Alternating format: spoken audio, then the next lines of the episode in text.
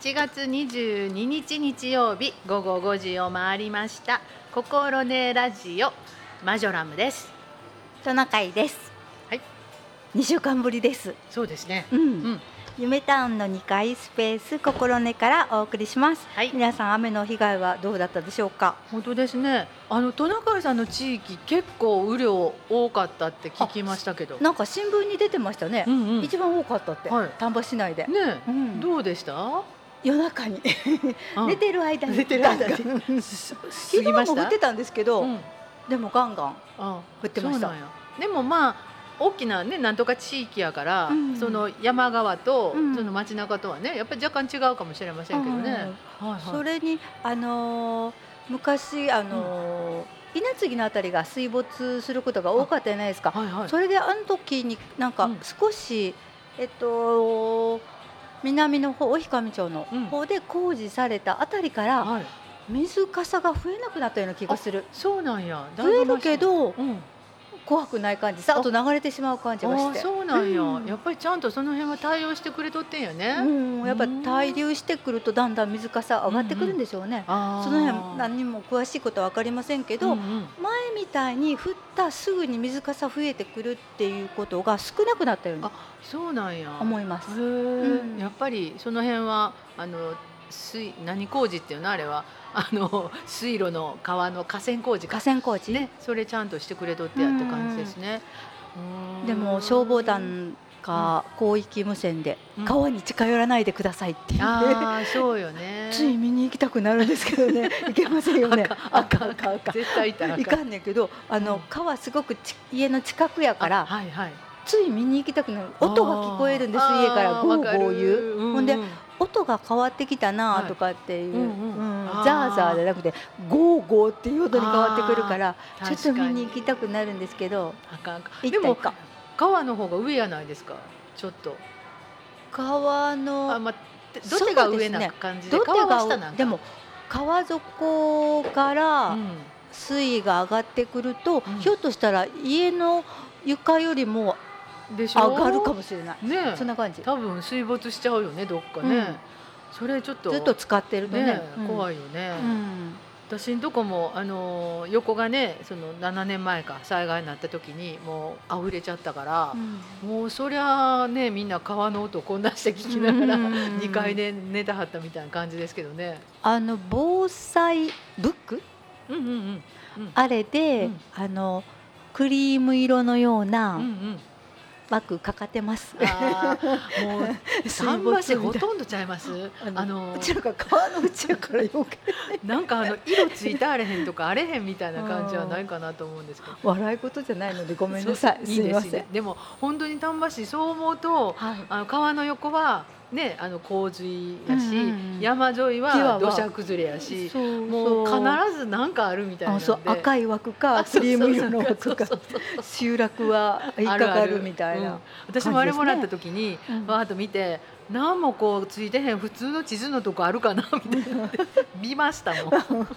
なかなかなかったよ、うん本当ですよね。ねえ、うんだからやっぱりそれだけあ多分他の自治体もそうやと思うねんけど、うん。よく考えるとそんなに安全なところはないよねっていうとこですよね。うん。うんなんかあったらっていうのか。いやそれはよう気ぃつけなあかんなって今度家を建てる時には床を上げたり、本当やね。ちょっと基3回礎立てて基礎しっかりしてももらうとか。わかる。そんなこと大切かなとかって思いますよね。あの今なんか50年に一度とかうんうんうん。100年に一度とか言ってるのが、うん。もうバンバン起こってるから、そうですね。もう。それこそ家なんて一生に一回やと思ってたんが、うん。ひょっとしたら。ね二回も建てたら生きていかえれないかもしれな い。ねもうそれ災害以上に怖いやんみたいな。ね毎月私。そうそうそう。何食べて暮らすのってことになってしまうのも本大変やけど、当ねえそれもあるよね、うん。なかなか難しいと思いますけど。本当ですね。うん。でもあの高齢者の避難情報出てましたやんかあ出てました。うん。あれって地区どうでしたか？あのどうかなとかってそれこそあの、う家のものと一緒に、あの家は今日一人かなとか、今日はあの親戚から来とってかなとか、うんうん。そういう話はしました。多分おっちゃったから大丈夫やでとかって、あのさっき見かけたわとかって言ったら「そうやね。うん大丈夫やね」とか言って。ああのでもそういう意識つく出てくるのってすごく大事ですよね。ん。うちも私今あの組長させてもらってるんですけど、あ組長さんお世話になっています、はい。ええ。でも当日はね、ちょっとあの実家の母親が一人なんで、そっちも高齢者等避難が出てたんで、ちょっとそっちの。方もそうそう。なんかももっとたくさん降ったんじゃないですか？そうそうそう。だから、うん。えーもう早出てるみたいなんで、うん。ちょっとそっち行かなあかんかったんで、うん。ちょっと地域のお手伝いができなくて心苦しかったんですけど、うん。うちあの自治会長さんきっちりしてて、うん。あの LINE っていうのがみんなでね、うん。役員のあのコミュニティの LINE にこんな状況ですって入れてくれたって、あいいですね。あの何組のこの人はこういう状況であのえー、とライフピアうちはライフピアなんであの避難所行かれた方もいらっしゃったり、えー垂直避難されましたとか、うんあの普通はあの一人やねんけど、まあ、うん。うちみたいにあのお子さんっていうのかね、うんうん親類帰ってきてはるよとかなんかそんなん情報くれましたんで、うん。ありがたいなと思いました。LINE こういう時にいいですね。めちゃめちゃいいですよ。うん、であの電話しようかなとかって、うんうん。区長さんにとかって思ったんですけど、うんうんうん。まあ、区長さんもいつも気にかけてくださってるので、うんうんまあ、私の組だけでいいかなみたいなね。思ったので、うんうん。あのその確認だけできたからよかったかなと思ってたんですけど、うんうん。LINE 使えるもんは LINE でやり取りしてあそうです。ねだから多分年配の人にはうん。区長さん電話しとってやから、うん。あの電話塞ぐわけにはいけへんから LINE で状況入れたらうん。割と楽かなとう思って。ん、で役員さんで LINE でつながっとくあとそうそうその手分けができますもんね。うんそうそう、うん。うちすごい便利やと思います。うん。だからほとんど人お一人だけかなうん組長さん、あのでもそれもショートメールでつながるから、うん。もうそれだけ入れたら全員につながるから、ううんん割と便利です、ううん。んねいちいちねあの大丈夫かなと思いながら電話せんのもええから、うんうんそうそう、うん。そんな電話もなかなか、うん。あの耳が少し聞こえづらかったりすると、うん。うんうんあれなんのでやっぱりあのデジタル化はある意味便利なとこもありますよね。でうん。ね。いいですよね、うん。わざわざ出かけていかなくてそうそうよか。ったりとうんだか。から安否確認とかはもう使える人はどんどんそれでやっていけばいいかなと思う。前はやっぱりあのお家鍵かけ取られて前の台風ずっと前の台風だったと思うんですけど、うん。やっぱ家鍵かけ取られるから、はいはい、分かれへんもうんね。ん、ゴンゴンゴンってやっても、うんうんうん。ねやっぱり聞こえづらい方やと、はいはいはいえほんまに追ってんかな、うん。追ってないのかなとか言って。分かれへんもんね。そうそうそう。で裏からごそごそ入ってみたりして、いや申し訳ないけどでもね。そうそうそう、うん。そういうこととかもありますけど、本当ですよね。うん。絶対なんかそういう時にデジタル機器を上手に使うのはいいと思います。だからうちの母親のところは、うん。あーえっとおもう災害だけじゃなくて他のね、うん。グループ連絡なんかでも、えー、と LINE とかそのちっちゃいショートメールとか、うん。あと留守電つけてるとこはいけるんやけど、うん。もう結構仲のいい一人のおばあちゃんがうん。黒電話なんですって。かっこいいですね黒電話。黒電話かっこええけどもうおらへんかったら取らへんし。でいつおるのか分からへんし。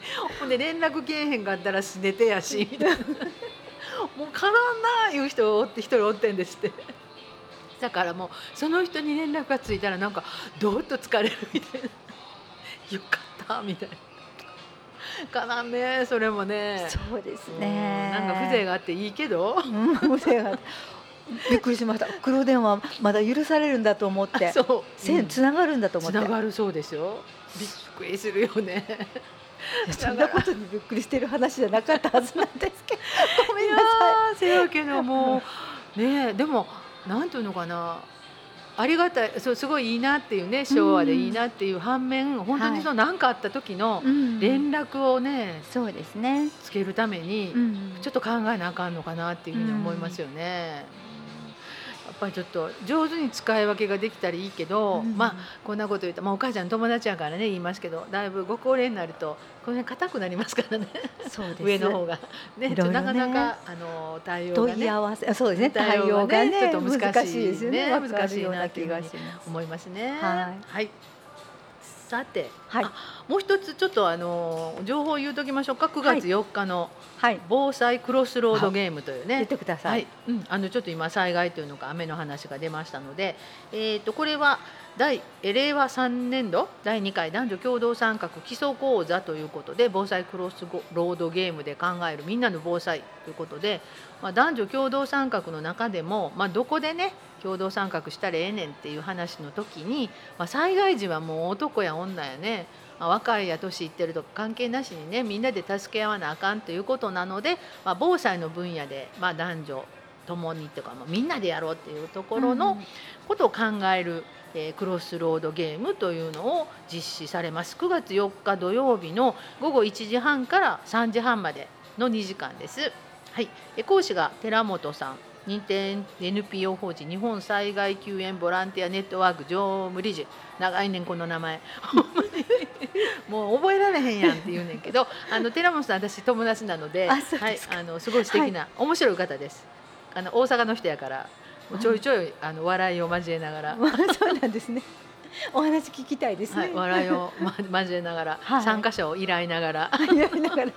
やってくれはりますのであすごい楽しいです。うん。はい、戸中さんクロスロードゲームはどうですか？あ、何回かうん。ね、うん、そうです。体験しました。はい、はい、うん。あのーと一つの題に対して皆さんで意見を出し合うっていうのか、うんうんうん。そのテーブルを囲んでる人たちがみんな自分の思いを伝えるっていうことですね。どの方の意見もみんなで真剣に聞けるというそうで。ね。うん、でなんでそういうあのー結果になったんだっていうことを理由付けもみんなうんお話順番にされたりするので、うんうんそれ聞かせていただくとあ納得みたいなあどのどの方の意見も、うんうんあ納得納得みたいな。ですね、うんあのどれも正解ですもんね。そうなんですよね。うんうんうんどれにあとその問題というのか題に対して、あどんな意見も、うん。あのやっぱりいろんな人のあの状態というのか、バックからうんうん。出てくる答えなんだなっていうふうな、感じで思いましたんでね。うん、いろんなところでも利用できたり、あのうん。うん地域の会議なんかでもそんなうんうん。ふうな、あの手法を取るとみんながこうあのー昔からこうやったからっていう意見じゃなくて今はこう思うよっていう意見の理由付けもはっきり聞いたり、うんその昔からこうやったっていう人もこういう理由やったからっていうふうなこともはっきり言いながらあの問題について解決方法をみんなで探ることができるっていうのか。そうですよね。うん、でいいとこ取りっていうのがこの人の言ってるここと、うんうん。こっちの人の言ってるここをこう、うんうん。一緒にしてあのなんていうんですか実践してみたらどうやっていう意見も出てきそうな、あ、そうですよね。いい感じの、うん、本当にあのー共同参画講座っていうのが、まあ人権学人権啓発センターやからね。はい。あの本当人権っていうのが一人一人のまあ権利というのが思いをこううん伝え合って、うん。あいろんな人がいて、うん。その人らがまあ災害時は同じ避難所に来たりするわけやから、まあどの人もいろいろ思っとってやなっていうのが体験できますよね。うん一つが正解じゃないっていうのがあ、本当にそうそうそう絶対そうですよね。うんあの多分今度も使うてかどうか分かりませんけど一番分かりやすくてあの犬をねあの自分のペットをこうねあの置いていかなあかんようになって避難所にどうですかみたいな、うんうん。そそれも小型犬じゃなくてちょっと大きなレゴールデンレトリバーかなんかでどうしますかみたいな質問があって、うんありましたねでそれをね、あのうんもう質問短いから、うんうん。自分のとこに落とし込んだりしながら考えていくっていうかね、うん。だからやっぱりペット飼ってはる人はもう何があっても連れて行くとか。連れて行きたいですよね。そうそう、んんん。それとかもうあの連れて行かれへんのやったら自分も避難所行けへんとかいうね、うん。意見があったりとか。ね。うんうんうん。でまあ、そのペットを飼ったことがなかったり苦手やったらやっぱりちょっとまず人間のね、人のスペースをが一番でごめんなさいねみたいなね、うん。ご意見があったりするから、うんやっぱりそれぞれいろんな思いの方がいらっしゃるっていうのが分かるのはいいですよね。そうですよね、うん。そこで初めてやっぱりあのイルのアレルギーがあるとか、うんうんうん。あの吠えると怖がる子供がいるとか、うんうんうんやっぱりねね。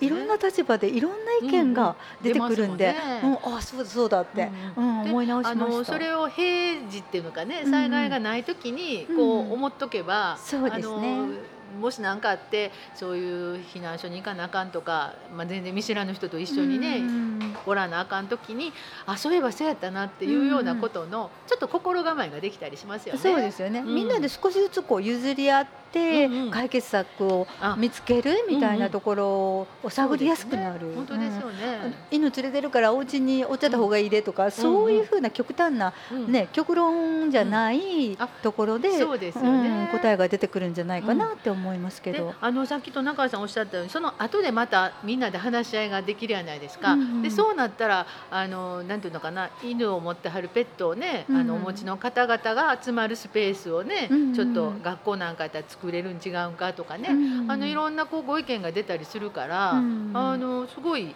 いいですよね。本当ですよね、うん。解決策はね。そうそうそう。でみんなで出し合ううんとやっぱり、ああの人の意見もこの人の意見も聞けるというのが、ですね。誰か役員さんの意見だけとか、ボランティアさんの意見だけとかじゃなくて、やっぱり実際に犬を飼っていらっしゃる方のご意見だったりっていうのが、そうですようんね。身近に聞けるっていうのはやっぱりいいと思いますね。うんいいと思います。だから多分地域のリーダーさんなんかはこういう会に出ていろんな意見をキャッチしておいて、うん。でもし自分がね避難所の運営せなあかん時なんかは、うん。いやこういう意見も聞いたことがあるからとかね、うん。うんこんな方法があるって聞いたよっていうようなことで運営できたりすると、なんか本当ですね。自分だけがやってるんではなくて。そうですね。あのいろんなとこからの情報でどうするみたいなことが提案できたりするから、うん。そこでやっぱりねたくさんの意見を持ってるのと持ってないのと、そうですよね。うん。なんか丸か×かとか右か左かだけじゃなくて、うんなんかちょっとね、うん。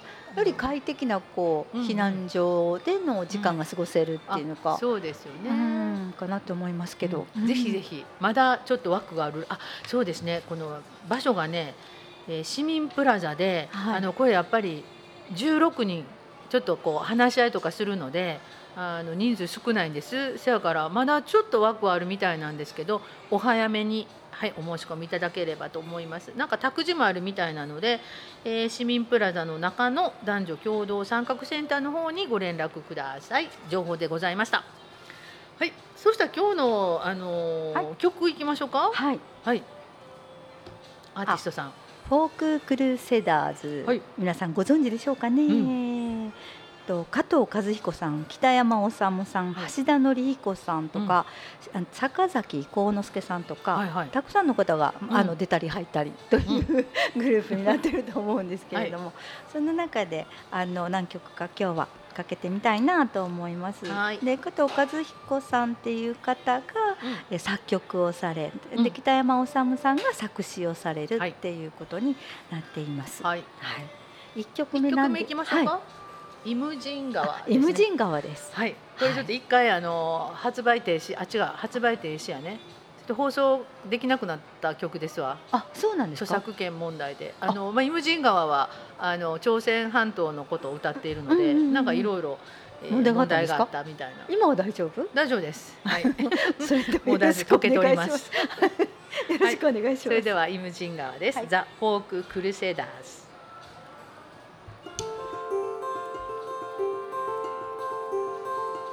イムジン川水清くとうとうと流る。水通り自由に群がり飛び交うよ。我が祖国南の地。思いは遥か。水清くとうとうと流る北の大地から南の空へ飛びゆく鳥よ自由の使者よ誰が祖国を二つに分けてしまったの。誰が祖国を分けてしまった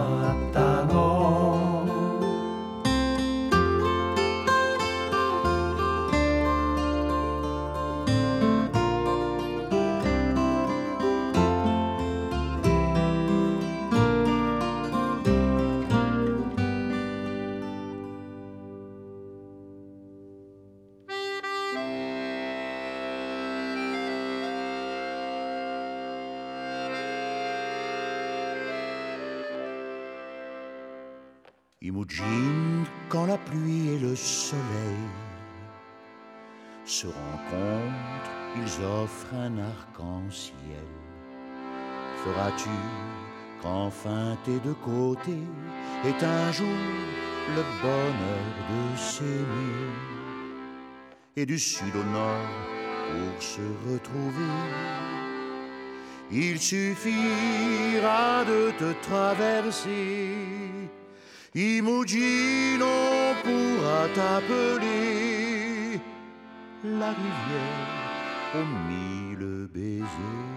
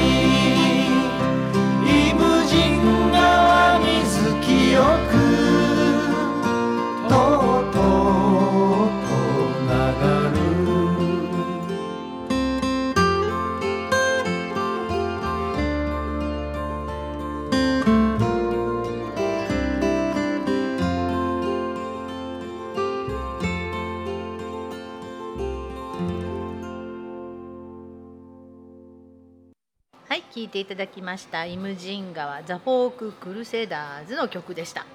ね、なかなか数奇な運命をたどった、うん、本当ですうんね。難しいね。うん。今でもね今でもなかなかあの厳しい世の中ですもんね。そうですよね。うんあの北と南はちょっと、ねよくわかそのイんないぐらい。ムジン川越しに北朝鮮を見に行けるうんっていうところもあるらしく、うんうんやっぱりそのイムジン川の向こう側は北朝鮮なんですね。ああそうなんでしょうね。うんうん全然ちょっと地図がわからなかったんですけど、そうそうそう。だからなかなかなかなかですよね。うん考えると。うん今でもねやっぱり一発一発触発ですか？なんかちょっといろいろドキドキすることがあるので、うん。でなんか60年代ですもんねきっと安保とかあったりなんか結構学生運動があったりとか、うんうん。結構ガヤガヤしてた時期なので、うんいろんなことがあったのではないかと思います。ちょっと深いので、ね。はい。素晴らしいです。はい。あのー今日の選曲というのがアーティスト選んだのはトナカイさんなんですけど、はい。あのーフォーククルセダーズはなぜになぜに？なぜに選ばれたか。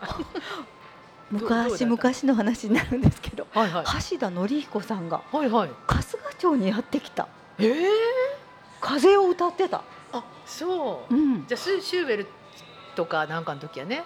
だってフォークルで風は歌って。じゃなくってうんうんうんうんうん。へー三人ぐらいで歌ってた。うん。あ、そう。橋田紀彦さんは分かったけど、うん他の二人は誰だったか分からないけど、うんうん春日のなんとかっていう、うんえーホールだったか公民館だったか あ、そう。をすごい。すごく近くで見ま見した。今ちらっと覚えてます。あ、そう。うんあ、橋田紀彦さんもお亡くなりになりましたもんね。あ、そうなんですか。うんもう三年か四年前でしょあ。そうですか。うん。なんか難病やったん違いましたっあけ？、そうでしたか。ううんそんなことで。そう。何十年前、四十年 今日。思い出した。思い出しました。えーすごい。皆さん、どなたか？行かれた方ありますか？いらっしゃるんじゃないですか？ねえそれこそえっ、と橋田さんとか北山さんとかはちょうどあのベビーブーム世代やから。ちょううどあれじゃないですか？後期高齢者に入るか入れへんかぐらいのうんうん7 5 6歳の人らは、うんあの2 2 3年生まれうんのね、うん方々はまだまだ元気やし、うん。うん体験された方いらっしゃるじゃないですか？うん。ねえそうでなんなんか若い頃その帰ってきた酔っ払いとか、はいはいはい。すごくあの、うんうん。流行ってた時期だったりですよね。うん思うんです。うんうんううんん、で悲しくてやりきれないとか、ね、うん。この素晴らしい愛をもう一度とかなんかすごく、ねうん、懐かしいなと思って、うん。素晴らしいね。うん。いやーもう8月やし。8月だし。なんかいろいろね。うんあのそれこそ「イムジン川」もそれと社会的にねいろいろとうん。考えさせられる曲です曲し、ですし、ううんん。私は実はその今回ねはい。田中さんに「選曲しといてね」っていうふうにして あのパッと見たらあまあと思って私も北山治さん大好きなんですよ。作詞される。作詞される。もうあの中学生の頃に LP をうん。友達に借りて、うん。もう忘れもせえへん中学校の横のちっちゃい公園で、うん。あのギター弾く男の子がいて、でうん。何人かあのクラスメートとね一緒に、うんそこであのギター弾けんねんとか言うて、そんなみんなで歌いながら「へえ」みたいな。いや昔は楽しかったんですよ。今から思うとえー、とかって思うかもしれない、ねそういやー楽しい時代ですよ、うん。でその子があの LP 持ってるっていうので、うん。見てマジ？マジ？みたいな。LP なんて買われへんしみたいなね。貸していただいて。うん。それがね、えーなんかのライブ、えー、ともうその時はフォークルはいなかったので、うん。えー北山治さんの、うん。えー、とソロのコンサートやったと思うんです、はい。でもちろんフォークルのそういう仲間が来て、うん。えーフォークルの曲とかも多分歌ってたと思うんやけど、はい。あの曲よりもうん。あの MC が北山さん面白くてあの小説っていうのがエッセイみたいなの書いてはるんやけど、うん。やっぱり喋りがすごく面白かったんで、なんかそこが好きだったのかもしれないんですけど。YouTube でやってますかね？YouTube でやってますかね？ああ YouTube どうでしょうね、まあ、一応精神科医のお医者さんやからああの当時も、えー、とフォークルやりながら、ーうん。えー京都の医大に通っててで医学やらなあかんからっていうので音楽やめて、うん。で先生にならはったから、うん。しばらくはずっと病院勤務でどっかの大学の教授やってはったと思いますよ。あねーなんか書いてましたね、はい。読みました。でそれであの何のことやったんでコンサートしはったんかちょっとよく覚えてないんですけど、うん。その LP の中の MC で、うん。あのとりあえず時間ってどんどん過ぎていくっていう話をしたった時に、えー、と今僕が喋った今は過去になってる。今が過去になって今が過去になってっていうのをずっと言わはった時に 今はもう過去なんですね。そう。だから中学生のあのマジョラムは。あはあキラキラしている時にその言葉が響いて。そう。もう時間ってないのよと思いました。やれやれることやっとかないとと。うん。すごい気づきですね、うん。中学で。でもそれからぐだぐだ生きてますけど。いやいやいやぐだぐだぐだ生きてますけど。なんかそれすごい衝撃でしたね、ななんか覚えてます？ストンって入ったんですね。そうなんストンと入ったんですね、うん。その時は真面目やったし。いやい巣の中にやいやいや。こんなことしてる場合じゃないとかって思いながらダラダラしてました、ねでもねちょっとそういうのに気づくとね、うんうん。なんかね嬉しいな。嬉しいな。と思ってこれうんもうフィットしたわと思いました、うん。精神科医の先生っていうのか、うん。私の勝手な思いかもしれないけど、うん。あのいつもこうトーンをうん。同じでうん表情をあまり変えずなんかお話しされるんじゃないかなっていうのか病院に行ってかかったわけじゃないんですけど、うんうんうん。ちょっと出会った先生がうんうん精神科医の先生だったりして、うん。なんかそんな風にこちらがこうお話しすることも、はいはいうんそうなんですね。みたいな感じでいつもこう聞いていただいて、みたいな。あーなるほどそねんな感じがして穏やかにっていう。かもしれないですうね、ん。もうなんか私の印象では、はい。そのフォークルを知ってた頃は、うん。なんかあの加藤和彦さんがうん。割とあのアーティスティックなこうふわっとしたなんかうん。我が道行くタイプの人で、北山治さんは割とあのツッコミがあるっていうのか 漫才で言うと面白いことをあの言いながらあのでも言ってることはすごいこう哲学的やったり、文学的やったりするんやけあどーかっこいいですね。なんか面白い。やっぱ言葉をうんこう、ね、作詞してはるから、あの言葉が魅力的やったなっていうのがありますね。羨ましい。ね、その LP どっかなんやろか。友達まだ生きてるやろか。あ生きてるわね。ごめんごめん。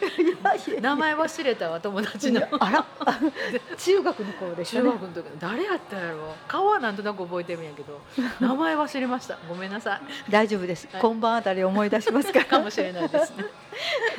はい、あのそんなフォーククルセダーズなんですけども、次の曲お願いします。え何でしたっけ？ね次は。手と手と手あ、手と手か。そうですね。はい。はい。はいよろしくお願いしますこれはまあフォークルというよりも加藤和彦さんのそうですね感じですね。はいそれでは手と手手と手聞いてください。はい。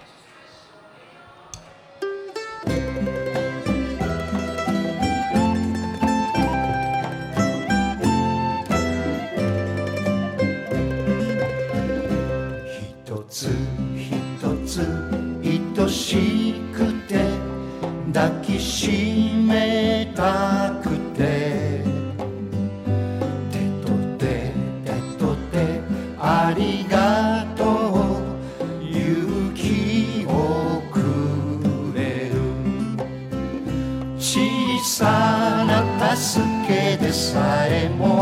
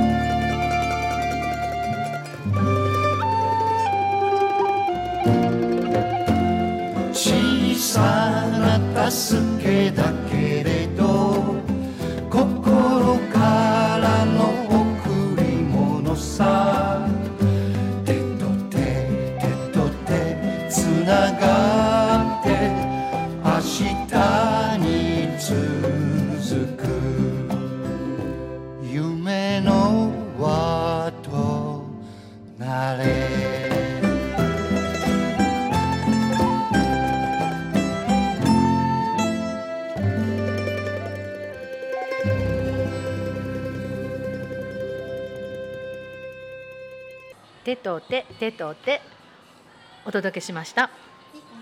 ねえあの今トナカイさんが現代にも通用するというのか今聞いてもなんかほっこりするねえ、いろんな人と出会ってたなって 思うんです。ねううんん、だからそれがすごくうん刺激になったりしてるし、うん、仲良しになれたりして、ね今は元気で生きていけるみたいな。うんうん確かに、うん、なんか本当にあの根本的なことというのか、うん、なんかつながりのね、うん、でも今手と手がなかなかこうつなげげないませんね、消毒しないと。ねそれを思うとちょっと切ないね。本当ですね、うん。どうなっていくんですかね、これね。うん、なんかこうやってこうねグーグータッチとかねそんなんしてますけど、うん。どうなるんでしょうねこれ。ねえ。なんだんだんコロナ菌は、うん。あの凶暴になってきますし。そんな感じしますよね、うんなんかちょっと得体が知れなくなってきて、うんもう怖いものですね。うんなんとかなんとか負けないようにうん頑張りたい。もうあの私たちね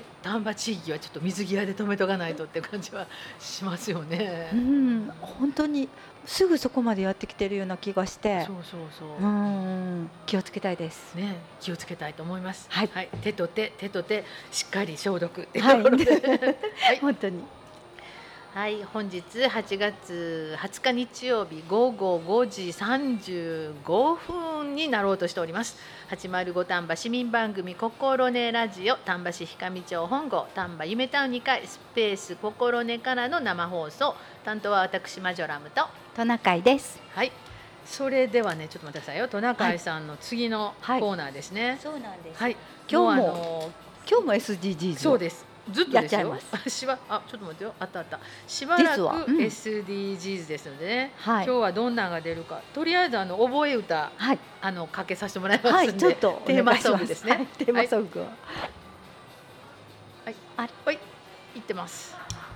知っているようで知らない SDGs って何でしょう？私たち地球に住み続けるためには今の暮らし方。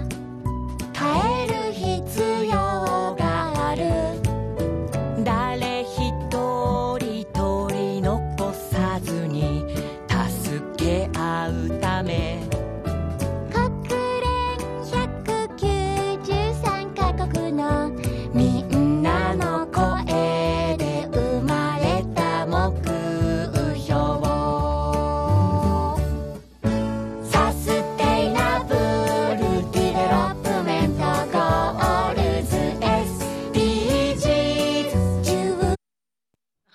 みません消えちゃい、はい消えちゃいました。はいはい。それでは今日ですね。はい、はい。お願いいたし6ます番。ということではい。安全な水とトイレを世界中にっていう6番のはい。課題なんですけれども安全な水あの日本なんかではねうん。上下水道整備されててはい。はいみんな安全な水をうんうん。できるんですけど地球規模で話をすると、やっぱり地球は水の惑星と呼ばれているんですけれども、うんあのほとんどが海水で、ああそうか。うん、飲み水とかはい。それから農業に使う水工業用水とかっていうのは、うん。それで全体の0.01%ぐらい、そうなんや。うん、海の水なんですよ海水の海水です海水の惑星なんや。そうなんですだから多いんですけどねで、だからまあ水の惑星とか言うたらあかんわ。海水の惑星って言って塩水飲まれへんやんっていうところに立ち返らないかんね。そうですよね。ううんん、それであのー日本の水道水はいつも安全なんですけれども、うんはいはい。それでもそれも下水道も、あの下水も処理されてて安全うんうん。な形で、えっと海に放流されてるっていう形になってきてると思うんですけれども、あのーそういうふうに好きな分だけはい。使えるうん。国っていうのは世界でも少ないっていうふうに、はい、書いてますね。ううんん。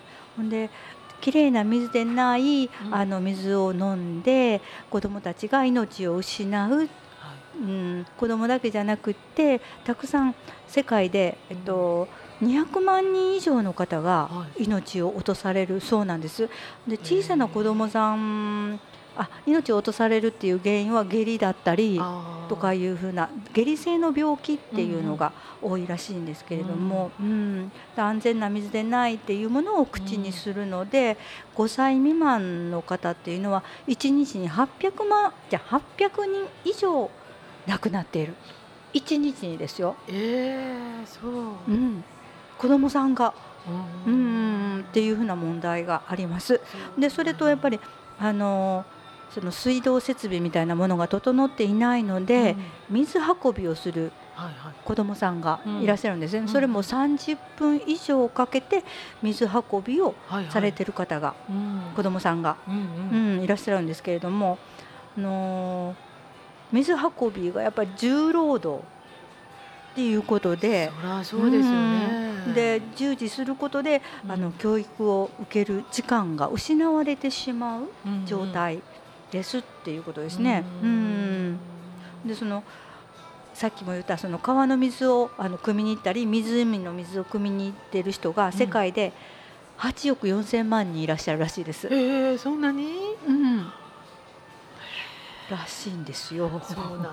うんなんか蛇口ひねって出てくるのって本当にありがたいんやね。そうですよね。ううんんでなんでそんあいろいろな水の不足の問題もあるんですけど、やっぱ気候の変動によって環境問題とかでやっぱ水不足になってきている、あの山を木を切って畑にするとか、はいはい。そしたら水がたまらないじゃないですか。で焼き畑をしても、あの溜まってる水が少なくなってしまう、はいはそんな風にあのー焼き畑農業にして地中の水を、うん。あの使ってしまって水不足の原因になってしまっているっていうふうなこともあるっていうふうに書いてましたね。はいはい。うん、それであの今のその焼き畑とかするのにやっぱりなんで焼き畑するかって言ったら、うんうん。あの先進国に送る果物だったり野菜だったりっあていうものをー作るため？作るため、あそのでそれためのにうん畑かうん、それに水をやる？あ実はあの水不足の国なのに、その野菜に水をやったり果物に水をやるっていうあのバーチャルウォーター？あーそうなんや、うん。あの日本なんか水がそんなに、うんうん。あのうん、不足してるわけでも何でもないんですけど、そういう大変な国でまた水を使って、その水で使ったうん、ものが輸入されてる。はいはい。そういうことを思うとやっぱりうそれってしてもいいことなのかなとかねですよね。思ってしまいますよね。結局結局その焼き畑で畑作ってうん。作物育育てて、うん。それが自分のためやったらいいけど、そうそうそうれを海外に輸出して、うん。でそれがそれその多分対価はもらってないからきっとね。そうですよね。ね多分たくさん搾取されて、うん。働いてる人たちが大変やと思うから、うん。それはやっぱ不当やね、うん。水はたれへんお金はけえへん。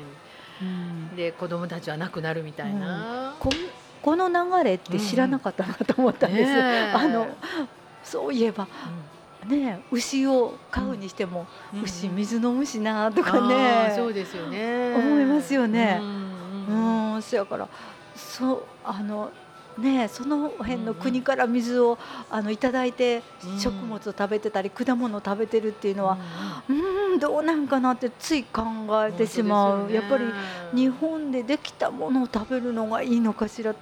それを言い切ってしまっていいのかしらとかね、うんちょっと難しい。そうですよね、うん。前そのもったいないっていう話をね一はい。はい番最初に、あのしてくれはった時の、はい。やっぱりあの日本はなかなか国土も狭いし、うん。もう取れるもんも少ないから、うん。輸入にねうん。お世話になってるのは大事やから、うん。せめてもったいないことなくして、そうですね。そうしていかんと飽きませんよね、そんなうん苦労して作らはったもんが来てるわけやから。でもひょっとしたら苦労してあるかもしれへんけどそこで対価を得とってやから、ああそこをもっと改善していかないとそのうん。何か違うもので収入を得られるっていう手段を教えてからやめないとあそうやね。かんのかなとかね。うん。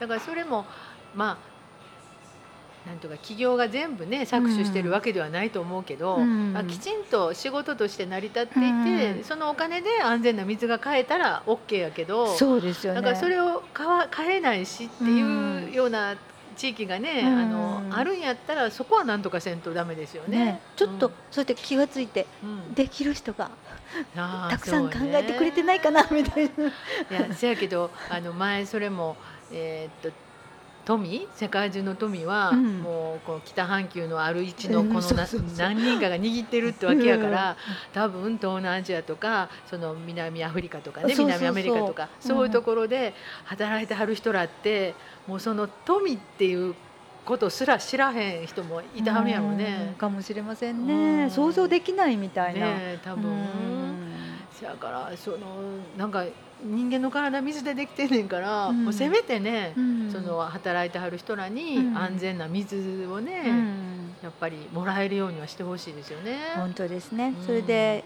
身近なところから私たちがうん。SDGs を考えるっていう風になると節水かなっていう風にそうね思ってて節水意識するっていう風にシャワーを1分間出しっぱなしにするとんペットボトル6本ぐらいになるんですって。ああそうなんや。すごいでしょへ六に十二やから十二リッター？本当やね、うん。いちいち止めなあかんね。そうなんですって。うんうんうん。ほんで歯磨きはいはい。もうん。あのうん。たくさん行って出しっぱなしにしたらあかんよって。あかん。そうそう。ペットボトル3本ぐらい。わあ30秒で、うん。あの半分ですねさっきの、うんうんうん3本ぐらいになってしまう。って、うんうん。ほんでその日本うん。のその水のこう使い方としては、うんうん。お風呂で40%、ああそうかそうか、ん。トイレで21%、はいはい。炊事でうん。18%、うーん。洗濯でうん。15%、なるほど。でその他諸々で6%っていう感ねじうんそういう家庭のね水の使用量、本当やね、うんもうお風呂もそんな今私ら一人やからシャワーで十分ですけど、うん。うん出しっぱなしにはしてません。止めましょう。一回一回一止めましょう。ね確かに。でも夏場はねやっぱり止めて、うん。あの頭こうか洗ったり体洗ったりしたり止めてられるけど冬場ってちょっと寒なりかけるとねどうしてもこう当たってる間にね頭洗ったりしちゃうからあのどっちがいいねやろうと思いますよね。お湯張って入って、そのお湯をちゃんと使うのがいいのかシャワーで済ますのがいいのか。悩みますね。そうですね。やっぱりううんん節水してうんお湯に使ってください、うん。体のためですので。ですね。うんむやみやたらに節水してみてもね、うんやっぱり体があ続かないことには何の話にもならない気がしますし、うん。はい、なんか上手にこうやりしていきたいもんですね。考えたいですねね考えたいですね。うん。SDGs ね。はいはい。はい、今日はちょうどねあの大雨が降って、そうなんですよ、まあ、なんか雨雨って言うてる反面その水が足りないっていうところもありますし、うん。あの逆に私らみたいに無駄遣いをしている、うん。あの国民もいるっていうところがありますので、はい。ちょっとみんなで考えてみたいなっていうふうにそうで思いますすね。ねこの雨がたくさん降った機会に、はい、はい。ちょっと水のこと。はい。はい。ありがとうございました。ありがとうございました田中さんもう SDGs 博士になってしまっている感じでとんでもありませんよろしくお願いいたします。こちらこそそれではあのちょうどいいですね。あの素晴らしい愛をもう一度いきましょうか。ぜひぜひ。大好きです、はい、それでは、えー、フォーククルセダーズあの素晴らしい愛をもう一度。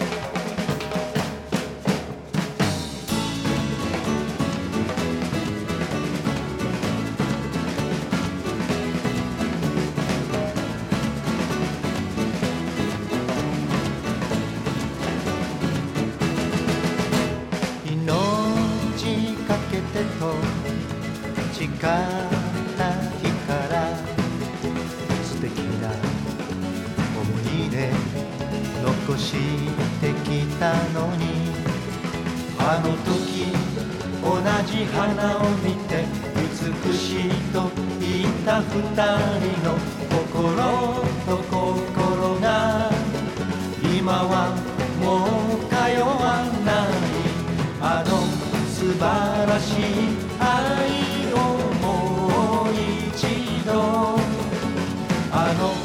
素晴らしい愛をもう一度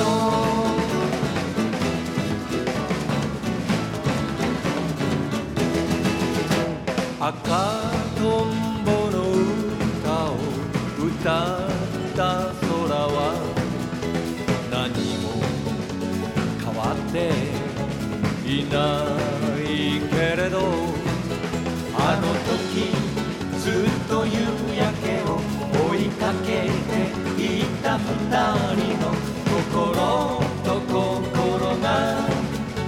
今はもう通わない。あの素晴らしい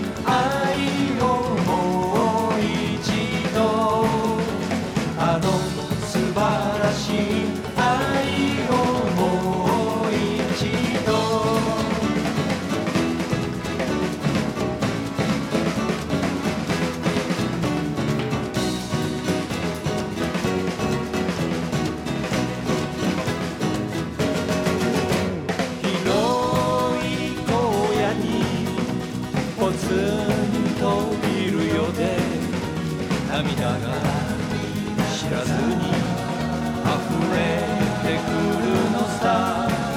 あの時風が流れても変わらないと言った二人の心と心が。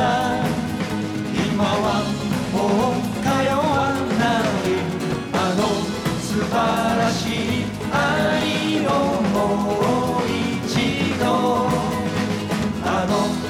晴らしい愛をもう一度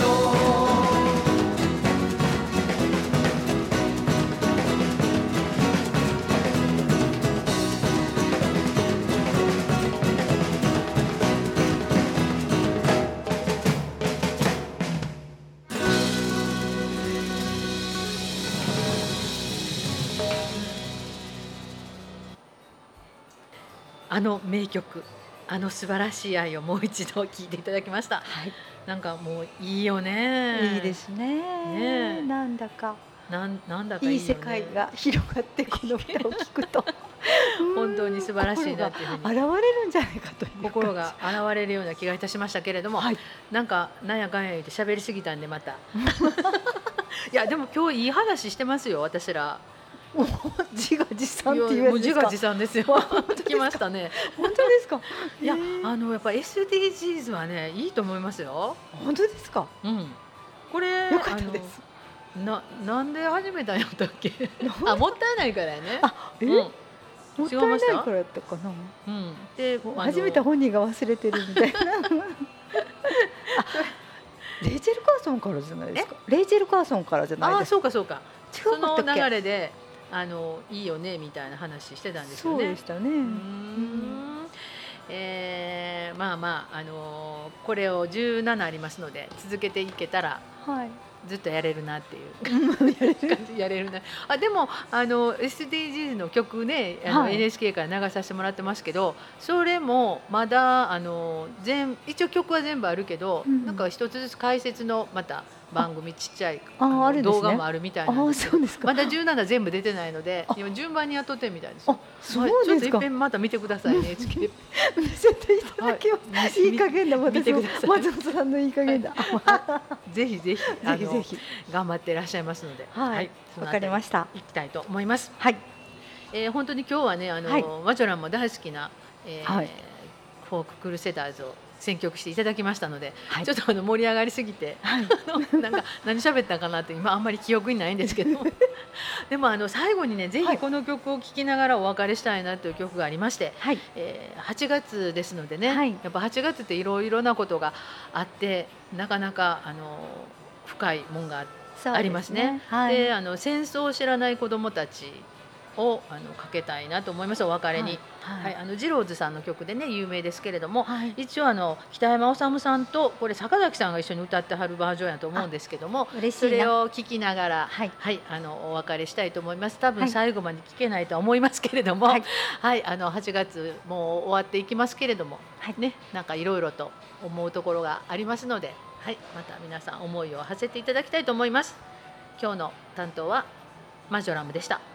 トナカイでした。はい、ではまた来週ですね。はい。はい、また来週頑張ります。頑張ります。はい。それでは戦争を知らない子どもたち聞きながらお別れです。僕らの名前を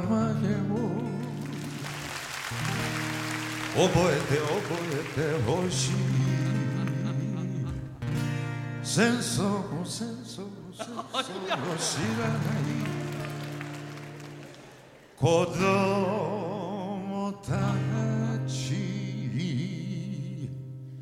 さあ。One, two, three, ha! 戦争が終わって僕らは生まれた。戦争を知らずに僕らは育った大人に大人になってなって始める。平和の平和の歌を歌を口ずさみながら。僕らの名前を覚えてほしい。戦争を知らない子供たちさ。若すぎ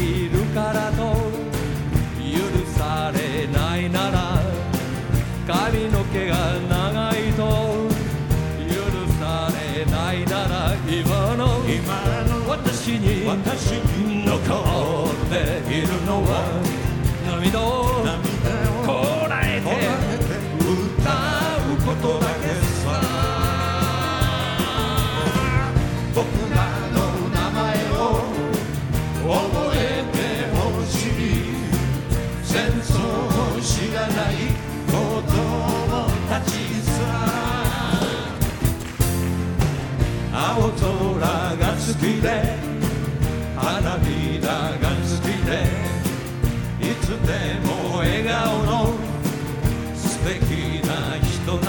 なら誰